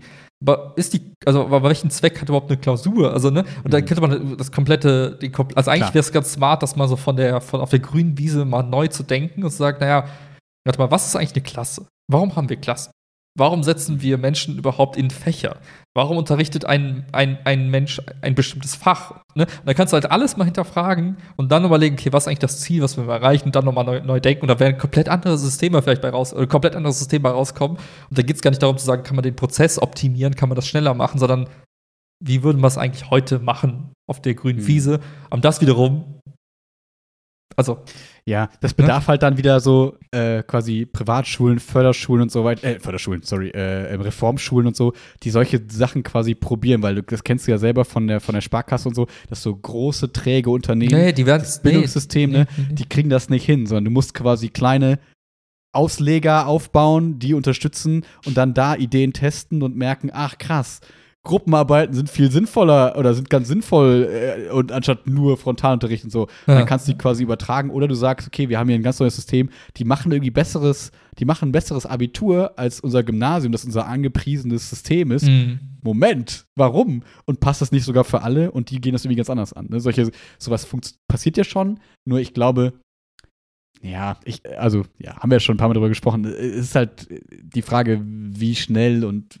wie mutig dann sich da Bildungssysteme irgendwie wandeln können und so. Das- Ja, und, und viel, wie, wie viel geht da auch? Ne? Also ich glaube, Ja, das ist, ja. ich glaube, das ist das, was in der Politik halt, wenn gewollt, möglich gemacht werden muss, eben, dass du Freiraum gewinnst, um überhaupt diese Experimente zu machen. Also A, dass du es darfst. Also im Sinne von, naja, habe ich überhaupt, hat ein Kind überhaupt die Kapazität, um seine reguläre Bestandsschule zu machen und vielleicht noch Experimentschulen links und rechts zu besuchen? Mhm. Oh nee, hat es ja gar nicht, weil es ja schon am Limit ist. Scheiße. Mhm. Okay, also müssen wir vielleicht da den, den Freiraum schaffen. Äh, darf ich überhaupt ohne weiteres eine Schule gründen oder so, eine, so ein Bildungsangebot machen für Kinder, was nicht irgendwie Mhm. nach Lehrplan des Landes funktioniert? Ah, nee, Und darf was ich ja nicht gar nach nicht. Pädophilie riecht. Ne, also darf ich, also geht das Ja. überhaupt? Gehe ich dafür eine Akkreditierung, ne? Und so weiter und so fort. Mhm. Und ich glaube, da können halt die Weichen gesetzt werden, um überhaupt diesen Experimentmodus überhaupt loszutreten. Und keine Ahnung, ich finde zum Beispiel das, was, was ich letztens gesehen habe, es gibt so eine Schule, die nennt sich Synthesis School irgendwas. Das ist so ein, Kann schon keiner aussprechen. kann keiner aussprechen. Das ist so ein Angebot, das ist, ich glaube, das sind zwei Stunden die Woche nachmittags. Hast du jeweils so eine Zoom-Konferenz mit den Teilnehmern des Kurses und dann gibt es so Mhm. Projektarbeiten, Gruppenarbeiten, so gewisse so extra Angebote für Schüler. Das heißt, sie gehen ganz normal zur Schule und machen halt eben ein, zweimal die, äh, also ein, zwei Stunden die Woche noch eben diese extra Schule, um bestimmte Skills zu Ja. erwerben und so Das ist weiter. eine Art Förderunterricht. Also Vorder-, Förder-, so Projektunterricht irgendwie so ein bisschen orientierter an die Schüler vielleicht. Genau. Und die Eltern zahlen halt dann eben, keine Ahnung, 180 Dollar im Monat für dieses Angebot. So. Hm. Und sowas kann man ja, sowas kann man ja machen, ne? Und dann ist halt die Frage, da sagen wahrscheinlich die Eltern, nee, mein Kind hat sowieso schon zu viel. Und die Kinder sagen, ja, ey, Alter, wie viel denn noch? Das meine ich, ne? Du brauchst halt, um sowas Ja, überhaupt zu genau. ermöglichen, musst du auch irgendwo auch den Freiraum schaffen, weil das Thema Zeit ist halt eben begrenzt. Das kriegst du nicht, also willst du auch deine Ja, Kinder nicht äh, die ganze Nacht noch irgendwie büffeln lassen für noch eine extra Schule. Ja, und Geld eben auch, ne? Du willst ja nicht nur, dass die Eltern, die sich das leisten können, dann irgendwie schlaue Kinder, also ganz plakativ schon schlaue Kinder haben, sondern willst es ja im Prinzip auch jedem ermöglichen, dann im Zweifel und so, ne? Das Ja, oder auch nicht. den Also- ja. Oder auch nicht, du sagst halt, naja, was ist dein Kind dir wert? Ja, also kannst du 100 Euro auftreiben im Monat? Verzichtest du auf deine Marlboro Gold? Ja, also, ich verstehe, du ist, also genau, du sagst ja auch nicht, äh, jedes Kind soll jedes Buch gratis bekommen. So, ne? Du kannst auch Bücher kaufen, die nichts mit der Schule zu tun haben. gut. Ja, ja, aber gut, die meisten Informationen Ja, gibt es im Internet eh gratis daher. Ja, mittlerweile ist das ja kein Problem. Ich habe auch letztens eine Äh. Seite kennengelernt, da kannst du dir fast alle Bücher gratis irgendwie downloaden als PDF. Ist bestimmt voll legal und so. Cool. ja, ich, Torrent, booktorrent.com. Ja, ja. Ich hab vergessen, dass es sowas gab. Ich habe das schon verdrängt. ähm, das, um jetzt einfach bei dem Thema zu bleiben, kurz noch. Ähm, das fand ich ganz spannend, weil wir äh, gerade Moralerziehung und so in dem Leistungskurs wieder machen vor den Ferien und so. Mhm. Und dann waren wir auch bei so verschiedenen Schulen, also bei so einem quasi ein, eine Just Community Schule, also quasi eine gerecht, also eine Schule, die sich auf Demokratieverständnis irgendwie versteift hat, äh, festgelegt hat, könnte man sagen. Und die zum Beispiel so ganz, ganz freien Ansatz wählen und sagen, okay, hier lernen wir Demokratie, wir stimmen alles ab. Es wird alles quasi so ein bisschen Gerechtigkeitssinn und moralischem Entwicklung und Gesellschaftsfähigkeit quasi untergeordnet. Ähm, und die Kids lernen halt, worauf sie Bock haben und wenn sie nichts Mhm. lernen wollen, lernen sie halt nichts und bla bla bla bla bla. Und die sind quasi keine, die sind quasi keine richtig anerkannte Schulform, Mhm. aber quasi so eine, so eine Art geduldete irgendwie so. Das heißt, du kannst da quasi nicht dein Abitur machen, aber die bereiten dich quasi, wenn du das willst, das ist ja freiwillig, ähm, quasi aufs Abitur vor und dann kannst du an eine Kooperationsschule gehen und da das Abitur mitschreiben. Mhm. So, ne? so ist es manchmal bei so neu reformpädagogischen Schulen, die halt noch nicht irgendwie so richtig akkre- akkreditiert sind und so weiter. Ähm, und daraus, aus dieser, aus dieser Schule, ist so ein bisschen die Diskussion, die, so ein bisschen die Diskussion losgegangen im Sinne von, brauche ich eigentlich Schule? Warum bin ich eigentlich hier, Herr Pelzer? Ich habe eigentlich keinen Bock Mhm. mehr auf Schule und Mhm. ich könnte mich viel besser alleine aufs Abitur vorbereiten als mit der Schule. Und das fand ich ganz spannend, ähm, weil das so, so sich so ein bisschen Verselbstständigt äh, im- äh, weil, also ne, bis 18 haben wir die Schulpflicht, Ja, deswegen wär, funktioniert es in vielen Fällen sowieso nicht gesetzlich, wo man trotzdem darüber diskutieren kann und sagen kann, naja, müssen wir die bis echt 18 haben oder 16 oder wie auch immer. Ja. Mhm. Ähm, und dann auch wegen so Homeschooling und so. Ähm, und da habe ich 18 selber gemerkt, so, Schulpflicht. ich glaube schon, oder? Also, Aber was machst du, Sinne wenn von, du mit der Hauptschule fertig bist nach der dann 10? musst du, glaube ich, eine Ausbildung machen. Also du musst dann irgendwie weiterbildende Maßnahmen, Ah, glaube ich, machen. Okay. Ich, Ah, ja. aber, das ist jetzt ein bisschen Halbwissen, aber ich glaube, du bist quasi, du kannst nicht mit 16 sagen, ich bin raus aus dem Game, sondern du musst dann, glaube ich, in ein Ausbildungsverhältnis oder irgend sowas eintreten. Oh Gott, jetzt bin ich gerade verunsichert. Okay. Aber Egal. Irgend, irgendwas ist da quasi. Also ich glaube, du kannst nicht einfach sagen. Also, also na, ach so, genau. Ja, warte mal. Ne, ich will jetzt nichts Falsches sagen. Aber auf jeden Fall, äh, du kannst ja nicht sagen, ähm, so äh, in der 10 kannst du nicht sagen, so, ich bin raus aus dem Gymnasium, ich lerne jetzt zu Hause drei Jahre und dann schreibe ich das Gymnasium, Abitur, Mhm. dann schreibe ich das Abitur extern mit. Also es gibt so externe Abiturmöglichkeiten, aber ich glaube, in diesen drei Jahren darfst du nicht einfach zu Hause chillen und das war's, sondern ich glaube, dann kommt irgendwann mal jemand und sagt, Entschuldigung, was machst du eigentlich gerade? Ich glaube, du musst dann, du kannst natürlich dann dich irgendwie für eine Ausbildung anmelden und dann irgendwann, glaube ich, gymnasialen Abschluss machen. Also, aber äh, Halbwissen. Gehen wir gerade mal davon aus. Ähm, also ich wollte eigentlich eher darauf hinaus, nach dem Motto, mh, dass das spannend ist, dass die Kids jetzt schon, manche von denen Mhm. meinen, äh, was vielleicht ja auch so ist, dass sie meinen, sie könnten sich quasi alleine zu Hause, wenn sie da mit sich sind, besser aufs Abitur vorbereiten, als quasi, wenn sie in die Schule gehen. Das heißt, da war Mhm. direkt so, dann war der Gedanke, naja, wozu brauchen wir Schule überhaupt noch in der Mhm. heutigen Zeit? Mhm. Weil Informationen sind im Internet und ich kann das so, so leisten irgendwie. Und das fand ich ganz spannend, weil ich dann natürlich in mir alles so geschrien hat, so, hä, auf gar keinen Fall, guckt euch mal eure Klausuren an, die ihr schreibt, das zeigt alles, aber nicht das. So, nein, also, na, aber so, dass, dass man so denkt, naja, ich glaube, ich biete euch hier schon irgendeinen Mehrwert. Also, dass man so direkt so denkt, so, okay, ich muss das hier verteidigen. Aber im zweiten Schritt denkt man natürlich so, ja, so, manche würden das bestimmt hinkriegen. Mhm. Aber ich glaube, manche und viele würden sich halt auch überschätzen und würden dann halt quasi sagen, ja, okay, ich bin jetzt raus aus der Schule und lerne das alles für mich privat und schreib's Abitur mit und kriegen es dann quasi nicht hin und dann die Quittung zu bekommen, zu sagen, fuck, ich hab jetzt das groß versaut, weil das ist ja spannend zu sehen, jetzt auch in der Corona-Zeit mit den, mit den äh, Studierenden und so, wo wir am Anfang auch alle gedacht haben, geil, keine Präsenzpflichten mehr, ich chill zu Hause und ich krieg Mhm. das alles hin. Und also zumindest aus meinem Erfahrungskreis und aus meinem Bekanntenkreis quasi alle gesagt haben, das war die größte Kotze, ich habe keinen Bock mehr auf dieses scheiß Distanzlernen, also in der Uni. Ähm, es ist halt cool, so ein bisschen Hybrid zu haben jetzt, Mhm. also dass ich nur dreimal die Woche hin muss und so, aber ich merke, ich habe nichts gelernt in dieser Zeit zu Hause oder weniger gelernt und so weiter und so fort. Aber die wurden natürlich auch gezwungen dafür und haben sich nicht freiwillig ausgesucht, äh, ich mache das jetzt alles zu Hause und lerne das zu Hause. Aber auch von Leuten, die jetzt quasi an Fernunis waren und da quasi auch das sich selber beibringen wollten, sollten und so, habe ich auch nicht die größten Erfolgsgeschichten quasi gehört. Das heißt, ich glaube, es gibt dann vielleicht so ein, zwei Prozent, also jetzt ganz nur plakativ naiv gesprochen, denen das liegt und die das hinkriegen, die dann den, das auch schaffen und so. Aber ich Mhm. glaube, es gibt wahrscheinlich 30 bis 40 Prozent, die meinen, sie würden das hinkriegen und dann leider später eine Quittung kriegen und das dann ganz schwer wieder aufholen können. Also das, das wäre so ein bisschen meine Sorge bei diesem System zu sagen, wir, wir machen das jetzt freiwillig und wir sagen, pass auf, ihr müsst nicht mehr zur Schule gehen, sondern Hauptsache, ihr macht das Abitur am Ende und wie ihr euch darauf vorbereitet, ist euch überlassen. Ich glaube, dann hätten wir viele, mh, in Anführungszeichen, Bildungsverlierer, die sich quasi überschätzen oder auch von den Eltern oder wer auch immer, sie überschätzen und dann sagen und am Ende quasi das nicht, nicht gebacken kriegen und dann vor einer bisschen Katastrophe stehen. Wir können natürlich sagen, selbst schuld, aber da ist die Frage, müssen wir 16- bis 17-Jährige davor schützen mit unserer 30-jährigen Erfahrung ähm, und sagen, keine so gute Idee. Also, das waren so die Gedanken, die ich in meinem Kopf hatte. Ne?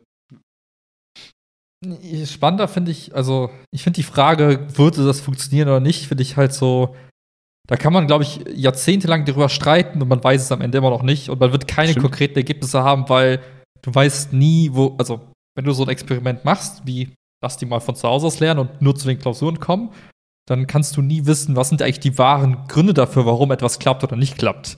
Ähm, wie ist es im Einzelfall, wie ist es in der breiten Masse? Du müsstest das quasi über einen längeren Zeitraum machen. der Eltern, bla bla bla. Ja, oder auch sowas wie, naja, Selbstüberschätzung, erste Klausur verkackt, wechseln die dann den Modus. Also wie, ja. wie passen die, ja, okay. die Kids an? Also ich glaube, es sind so, so theoretische Diskurse, die kannst du halt aufblähen ohne Ende, ohne wirklich ja. einen Fortschritt zu haben.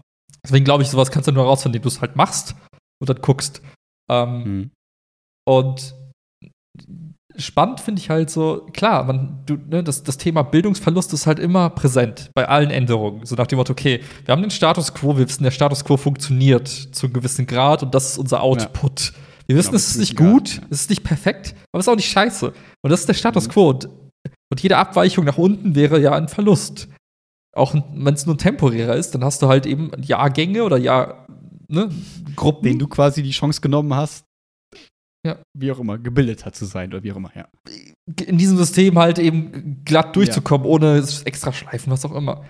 Ähm, mhm. Und dann ist halt die Frage, naja, wie, was ist mehr wert? Ein, ein, ein mhm. Prozess ohne, ohne, ohne, ohne, wie soll ich sagen, Barrieren, ohne irgendwie Störungen? Oder die Erkenntnis, dass ich mich maßlos selbst überschätze. ja. Was ist das, was hat das für einen Wert für, deinen, für den restlichen Verlauf deiner nächsten 60, 70, 80, 90, 100 Jahre, die du noch vor dir hast? Ähm, ist es schlimm? Das ist sehr individuell, ja. Genau. Der eine wird mit dieser Erkenntnis quasi, das wäre so ein game-changing Moment und ja. im Positiven. Andere fallen mhm. vielleicht in ein traumatisches Loch und ganz, ganz schlimm. So, und ich mhm. glaube, wenn du das jetzt im Erziehungsauftrag betrachtest, würde ich sagen, naja, mach, lass Experimente zu, solange davon keiner, also wirklich nachhaltig Trauma irgendwie mit sich bringt und mhm. dass die Leute fallen, aber nicht so fallen, dass sie nie wieder hoch aufstehen können. So, und ich glaube halt, man kann halt schon so ein bisschen probieren, ohne dass man direkt sagen muss, da haben wir eine Generation verloren. So wie es ja. auch hieß, so nach dem Motto, oh Gott, jetzt ist ein Jahr Corona, Game so, over. Das, ja, ne, Holen wir nie wieder auf, äh, Wirtschaft geht kaputt, weil uns fehlen ja die Nachwuchskräfte, Blödsinn. Also, ne, ich glaube, da ist halt schon Platz für Experimente und ich glaube eben diese Diskussion, naja, was passiert denn dann wohl? Die, wahrscheinlich werden die meisten verlieren. Vielleicht, vielleicht auch nicht. Und ich glaube, solange man sich nicht traut, es zu probieren und eben dann auch so ein, so ein, so ein Sicherheitsnetz vielleicht irgendwo einspannt, wo man sagt, naja, tiefer wollen wir nicht fallen. Ähm, mhm. und wenn das Experiment gut läuft, kann man es ja ein bisschen anpassen, das Sicherheitsnetz und so. So kannst du ja ein bisschen rumspielen. Aber das, das, aber wie du sagst, dazu ist der Apparat einfach sehr träge. Und ich glaube, allein dieses Mindset, sowas mal so zu probieren und mal zu machen, sehe ich einfach nicht in ja, Leider. genau. Ich würde da den vielen Punkten tatsächlich gerne dazu stimmen, aber sie scheitern auch immer an dem Punkt, dass man denkt, ah, fuck, ja, aber das, so cool ich das finde, also wir können ja, haben wir schon ein paar Mal gemacht, wir können schon lang utopische, coole Schulsysteme quasi stricken und andere Formen und so. Ähm, es scheitert dann oft an dem, ja, aber es ist so träge. so, aber das ist halt schade, es ist halt demotivierend irgendwie. Aber trotzdem finde ich, macht es immer Spaß, sich da mal so ein bisschen drauf einzulassen und eben zumindest in hypothetischer Form auf irgendeiner Metaebene mal so ein bisschen sich da wegzudenken und mal so ein bisschen hinzuträumen, weil ich finde es auch, also ich finde es irgendwie, das würde mich krank machen, wenn ich einfach wüsste, das muss jetzt immer so bleiben mhm. und es wird immer so bleiben und es gibt keine anderen Möglichkeiten und so, jetzt hier graue Betonmauer, viel Spaß und so weiter und so fort. Ich finde das irgendwie wichtig, so ein bisschen fantastisch, also fantasievoll irgendwie mal so ein bisschen darüber nachzudenken und auch mal ein bisschen rumzuspinnen. Und wenn dann das Ergebnis nachher ist, ja, so richtig Sinn macht das nicht, ist ja egal. Trotzdem hat es einmal so ein bisschen, finde ich, dann ähm, wieder die Augen geöffnet und wieder ein bisschen gezeigt, okay, es ist nicht alles so, wie es immer äh, scheint. Die Klausuren sind nur ein kleiner Faktor vielleicht jetzt, also für mich ganz persönlich dann daraus mitzunehmen, zu sagen, hey, wir träumen jetzt mal, wir spinnen mal ein bisschen über die Schule rum. Ähm, und das ähm, gibt einmal wieder ein bisschen äh, mentale Energie quasi, mhm. um mir zu sagen, okay, es gibt noch andere Faktoren. Es ist mehr als das. Es ist nicht nur eine Klausur, sondern und so weiter und so fort. Finde ich irgendwie immer ganz, ja. ganz schön.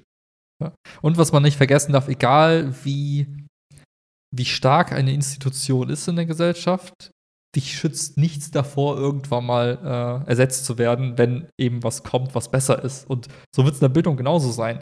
Ähm, so wie man immer gedacht hat, ja, unser Geldsystem ist das einzig wahre, kam auf einmal dieses Bitcoin und alle denken sich, das könnte der Heilsbringer sein für alles Mögliche. Ob es das ist, weiß ich nicht. Alle. Gedacht, ja, nein, aber genauso wird es klar, mit Schule sein. Alle, und dann wirst du doof aus der Weste schauen, alle anderen Lehrer, die sich aufs Beamtentum freuen und sagen, äh, wie jetzt? Ja, aber das wird halt kommen. So, und ich glaube, der Illusion darf man sich halt nicht hingeben, zu sagen, naja, das bleibt halt jetzt auf ewig so. Was auf der einen Seite demotivieren kann, zu sagen, scheiße, wenn da was kommt und ich bin nicht darauf vorbereitet, da habe ich ein Thema. Aber auf der anderen Seite, naja, es wird sich bessern irgendwann. Nur die Frage ist, wie, viel, wie, wie kacke ist es halt gerade und wie kacke finden wir es halt auch. Und ich glaube, so groß ist der Schmerz auch nicht. Man kann sich über vieles beschweren, aber irgendwie ist es doch okay genug, dass wir alle irgendwie sagen, ja, passt schon, Gut, vielleicht letzter Gedanke dazu. Ähm, und wenn der Schritt ist, zum Beispiel, der mir gerade noch eingefallen ist, was ja noch, was ja auch jetzt nicht so unrealistisch ist, und wenn es nur heißt, wir als Schule lösen uns so ein bisschen von Inhalten und sagen, okay, Inhalte gibt es mittlerweile jedes Abiturthema, gibt es in irgendwelchen mittelguten YouTube-Videos irgendwie zusammengefasst, so Ja, ungefähr, oder in irgendwelchen Abiturhelfern oder keine Ahnung was. Ich sage extra mittelgut, weil die meistens halt auch nicht so geil sind, so, ne? Aber das ist ja, wenn man jetzt sagen würde, da ist ein Need, dann könnte man ja sagen, okay, die werden in den nächsten fünf Jahren, wir bezahlen Leute oder wie auch immer, dass die einfach die Inhalte gut, schnell, nicht unbedingt zusammenfassen, also zusammenfassen im Sinne von, man nimmt sich trotzdem Zeit und so weiter und so fort. Also die Inhalte sollen nicht darunter leiden. Aber klar ist Schule kein super effektives System. Soll es ja auch nicht sein. Also es wäre ja auch traurig, wenn Schule ein reines Inhaltseffektivitätsfabriksmonster wäre. Fände ich. So. Sondern geht es ja noch um viel mehr Kompetenzen, um noch viel mehr Bildung, um noch viel mehr Kram. So. Aber wenn man jetzt sagt, okay, wir schaffen das, Inhalte quasi auszulagern und das kann man sich irgendwie selbst beibringen. Und äh, anstatt irgendwie 40 Stunden Schule die Woche macht man irgendwie 20 oder so. Und die anderen 20 Stunden sind halt quasi die Khan Academy, die YouTube Academy, whatever, Inhalte lernen und so weiter und so fort. Und mit auch guten quasi Abprüfmechanismen und so weiter und so fort. Dann könnte man natürlich auch sagen, das Schöne daran wäre, dass wir uns in Schule viel mehr dann eben auf sowas kon kon konzentrieren können wie Kritikfähigkeit, Moralität, Demokratiebewusstsein, bla bla bla. Also Sachen, Werte, sag ich mal, die wir ja vielleicht äh, jetzt gerade immer so ein bisschen verlieren äh, in Schule, weil wir uns so konzentrieren auf, der muss ein gutes Abitur machen. Ich will einen guten Job später, das heißt, der NC ist wichtig für meinen Job, den ich später kriegen kann. Und wenn man das schaffen könnte, vielleicht Schule davon oder dass der Einfluss davon ein bisschen geringer wird und wir uns mehr dem widmen können, was vielleicht die menschliche Bildung, also das Menschwerden, das Menschsein, wie auch immer, begünstigt in irgendeiner Form, ähm, könnte das ja auch ein spannendes System sein, dass man das irgendwie so macht. Weil das merke ich ja immer mehr, habe ich ja schon erzählt, glaube ich, dass da Leute in meinem Unterricht sitzen und sagen, haben dann so ein Handout vor sich, das so, sage ich mal, auf den ersten Blick ziemlich gut ist, da wo es dann aber auch ein paar Flaws im Zweifel gibt, weil in einem Handout kann nie alles perfekt zusammengefasst, also kann selten alles perfekt zusammengefasst sein. Ähm, und dann sage sag ich mir, hä, wem machst du das? Ja, von TikTok. so, ne? Also das heißt, die Inhalte gibt es mittlerweile eigentlich schon zum Großteil. Sie müssten jetzt halt irgendwie gepolished werden. Und dann ist wirklich nachher die Frage, ist der Lehrer dann nicht nur noch jemand, der quasi die Inhalte irgendwie vielleicht ein bisschen verknüpft, zuordnet und so weiter und so fort mit den Kids. Aber eigentlich muss ich schon lange nicht mehr vorne stehen und sagen, also, der Begriff Adaptation bedeutet nach Piaget folgendes. Weil dann sagen die, ja, Herr Pelzer, das steht doch auch hier in Wikipedia in drei Ausfertigungen und so weiter Ja. und so fort. Die müssen quasi einfach nur noch lernen, was dann die wichtigen Informationen sind und diese Sachen auch zu verstehen und so. Ja, also, weil ich das glaub- da scheint jetzt oft dann dran. ich glaube, das, was eben, was so abstrakt immer klingt, ist aber eigentlich das, was ja eigentlich der Skill ist, ist Problemlösung. Problemlösung ist das, was du tagtäglich in deinem Leben immer machst. Du findest dich in Gruppen zusammen von Menschen, du hast ein Problem, du löst es als Gruppe, du koordinierst dich als Gruppe. Also Problemlösung, Kommunikation, Selbstreflexion. Etc. So, aber das ist ja das, was, also, ne, und das sind, glaube ich, die Dinge, die halt in Schule halt, also man kommt ja in der Schule zusammen mit anderen Leuten als Gruppe und dann Ja. muss irgendwer sagen, hey, das ist das Problem, was wir heute lösen. Äh, Mhm. findet euch zusammen, findet Lösungen, nimmt, nutzt das Internet und dann kommt mit Mhm. coolen Lösungen daher. Und dafür sind Lehrer halt perfekt. Das wäre eigentlich richtig cool, wenn, aber das ist ja nicht Teil unserer Bildung. Das ist ja lernen Inhalte auswendig, gib sie wieder Genau. in einem bestimmten Schema und wenn du das Schema triffst, kriegst du ein Lob. Wenn du es nicht triffst, warum auch immer, weil letzte Partynacht zu geil war oder weil du es nicht verstanden hast, weil du Dummkopf bist, weil du Blackout hast oder alle anderen Millionen X-Faktoren, die halt Einfluss drauf nehmen können, dann Ja, und wenn du Glück hast, gibt es manchmal diese Highlights in dem Schuljahr, aber die können nicht zu viele sein, weil da zu viel Zeit verloren geht. Für Ja, Inhalte, genau. die ja quasi abgeprüft werden, weil das wird halt nicht abgeprüft so, ne? Das habe ich ja, in Pedda haben wir ganz häufig so, ne, das oberste Ziel, Mündigkeit, Empathie und so, ne, diese großen Werte, die so da drüber schweben und so. Wo man wo ich dann natürlich irgendwie jetzt in Pedda bietet sich das halt an, weil es immer so ein bisschen Mhm. eine didaktische Doppeldecker ist, wo es dann auch Sinn macht, über diese Werte zu reden und sie gleichzeitig aber eben auch zum Thema zu machen und eben auch versucht zu vermitteln und so. Das heißt so irgendwie im doppelten Sinne. Aber natürlich ist es in Mathe, jetzt, ich möchte niemandem zu nahe treten, aber das ist halt sehr weit weg von den Inhal- Inhalten in Mathe. Und deswegen ist es natürlich schwer für irgendeinen Mathelehrer jetzt die große Mündigkeit oder Empathie irgendwie in Mathe großartig zu, zu fördern, was ja eigentlich äh, schade ist. So, ne? Deswegen bin ich ja in Pedda noch so glücklich. Aber ähm, ja, abgeprüft, also bewertet wird es natürlich nicht in den Fächern. Ich kann es noch einigermaßen bewerten, aber in vielen anderen Fächern ist es einfach nicht. Wobei Mathe wäre eigentlich so ein schönes äh, Beispiel dafür. Ne? Also Mathe ist ja so, jeder löst sein eigenes Problem auf seinem Blatt Papier so. Und dann bespricht ja, man es. in der Hinsicht Ne? schon, auf jeden Du Fall. könntest voll gut äh, komplexe Matheprobleme in Gruppen lösen lassen. So. Und dann was ja hättest im du Studium wieder ganz viel passiert. Genau, dann hättest du wieder das Thema Empathie, Kommunikation und so weiter. Wäre ja plötzlich doch wieder relevant für ein Fach wie Mathe. So, aber Hm. Ja, wissen wir, wie es gerade realistisch ist? Du hast den einen Nerdy in der Gruppe, der macht Und alle und sagen, oh Gott, ab. ich verstehe es nicht. Oh Gott, danke, dass du es machst und danke und ich will, ich will es einfach nur vorlesen nachher, damit ich Ja. meine Note kriege und Ende ist. ja, daher. Ja, sch- äh, äh, spannend. Es ist, äh, ist irgendwie, hätte ich nicht gedacht, dass es so ausufert. Ich dachte, ich rante gerade einfach mal so ein bisschen über die Klausuren und dann ist es irgendwie ein bisschen ausgeartet. Aber ich fand es sehr schön. Es hat, äh, es hat mir ganz gut getan. Ähm, für den Endspurt morgen. Ich schaffe morgen die anderen Klausuren und dann ist das durch.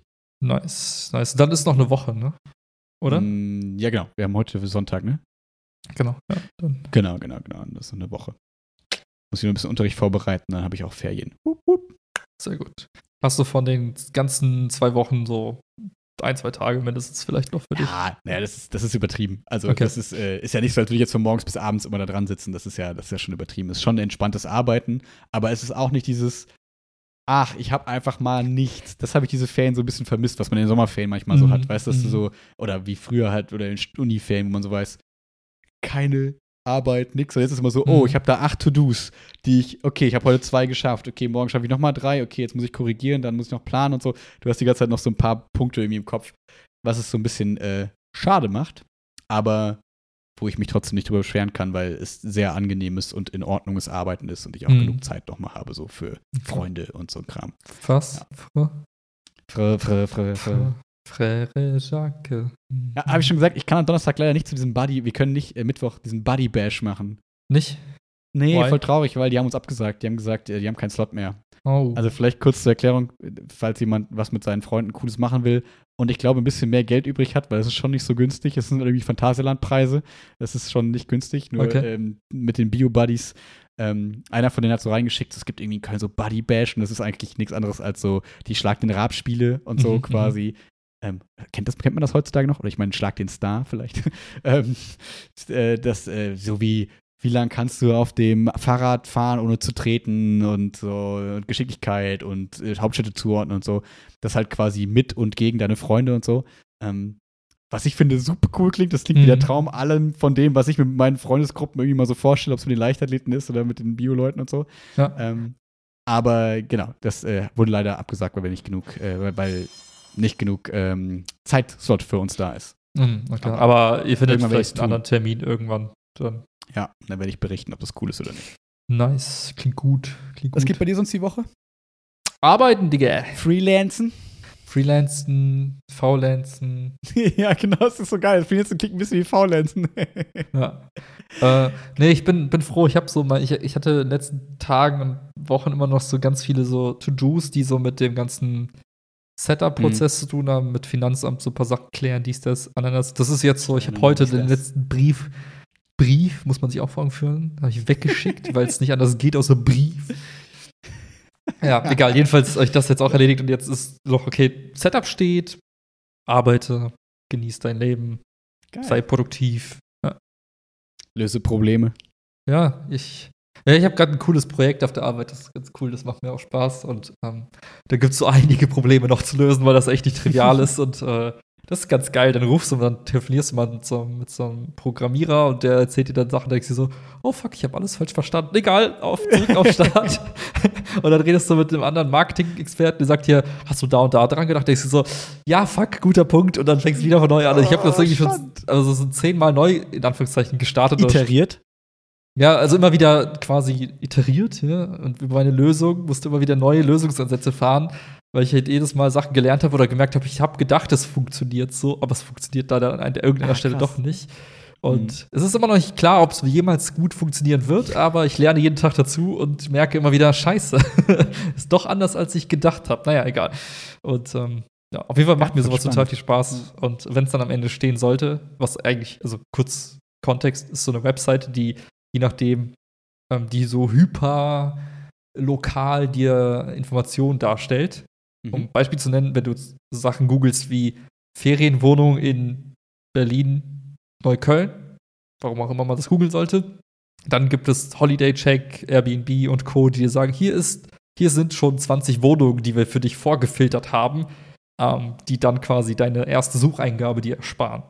Und so eine ähnliche Seite mache ich jetzt auch, wo du dann quasi bestimmte Sachen googelst, Influencer in Stadt XY und dann kriegst du quasi 20, 50 Influencer dort Mhm. angezeigt, schon auf der Seite, die schon vorexistiert. Mhm. Und ähm, Leute, die Werden die genau. in Köln oder in Trostorf gelistet? ich kann auch eine Version für Trostorf machen. Achso, du musst das quasi.